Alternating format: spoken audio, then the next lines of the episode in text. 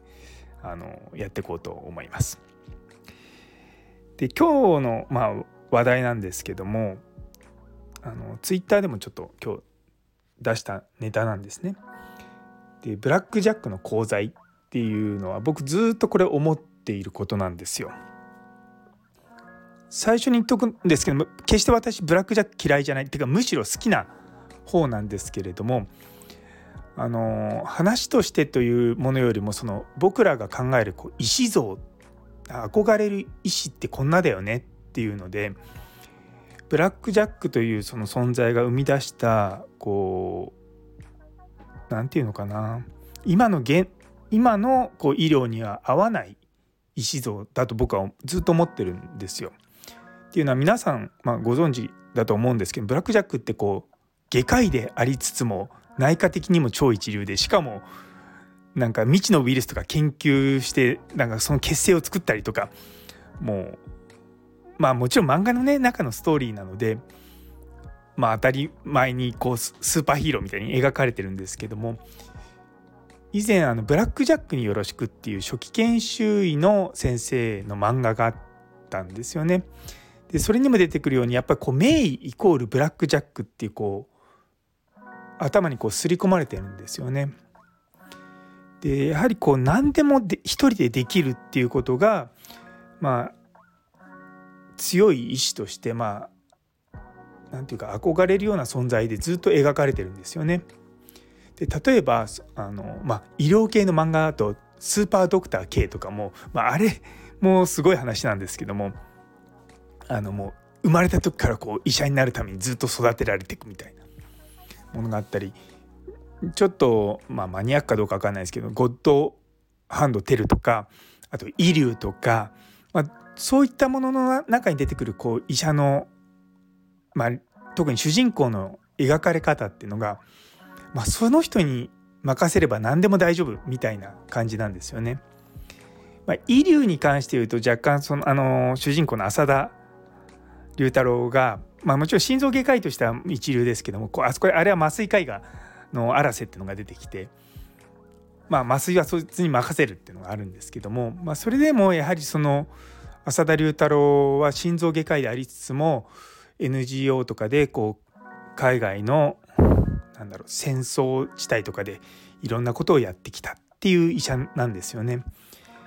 で今の現代の医療においてやはりその技術的な最高峰の医者っていうのは一つの道は極められてても複数のことに応用が効くようなことっていうのは、まあ、ほぼほぼないわけですよ。っていうのは例えばその心臓外科とか整形外科とか脳外科とか例えばもうそのそれぞれの3つともそのの手術できますなんて人は存在しないんですね。っていうのは昔の医療っていうのはやっぱりこう単純であって一つのまあ外科主義で他のところに応用が効いたんですけどもやはり今はすごく細分化されていってだからこそこう他の道をですね極めようとしても2つ3つの道は極められないっていうのが現状なのでやはりああいう形でですねその何でもできる医者がかっこいいっていうようなあの描かれ方をするとなんかちょっと違うんだよなっていうのはすごく思うんですよね。でやはりああいった姿勢を見てしまうと何て言うのかなこう自分がやっぱりしっかりしなきゃいけないのはもうもちろんねあのそうなんですけれどもやはりこう何でもかんでも自分でやらなきゃいけないって言われることもなくはないんですね。まあ、診療科にもよると思うんですけどもあなたは主治医なんだからって言って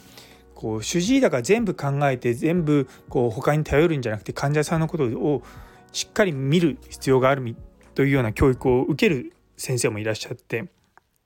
逆にやはりそれがですねストレスになるってことがあるんですよね。なので、まあ、やはりああいったこうアニメというかその、まあ、本当に想像上の 石像っていうのはなかなかこう現代には合わないんじゃないかなと思うんですよね。でも一方でやはりああいったその主人公たちが何て言うかな自分が解決できない問題にぶち当たった時にこういろんなものを調べたりとか、まあ、いろんなことをこう真摯にこう向き合うっていう姿勢っていうのはやはり勉強になると思うんですよね。でも私もやはりその酸化麻酔というこう専門領域においてはどんなことがあってももうあの頑張りますけどもやはりそれが酸化じゃなくてそう小児とか心臓とかになってくるとやはりその道の専門家の先生たちの意見をやはり聞くんですよ。なんで自分の道を極めるという点に関しては全然いいんですけどもそうじゃない時にあのちゃんとまあバトンを渡すとか、まあ、協力していくっていうのがまあこれから大事なんじゃないかなと思うんですよね。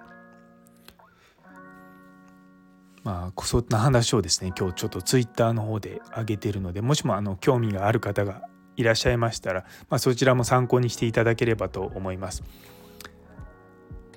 重ね重ね言いますが私はブラック・ジャック全巻持ってますし何度も何度も読んでてすごい大好きな漫画だけれどもやはりそれに描かれている石っていうのは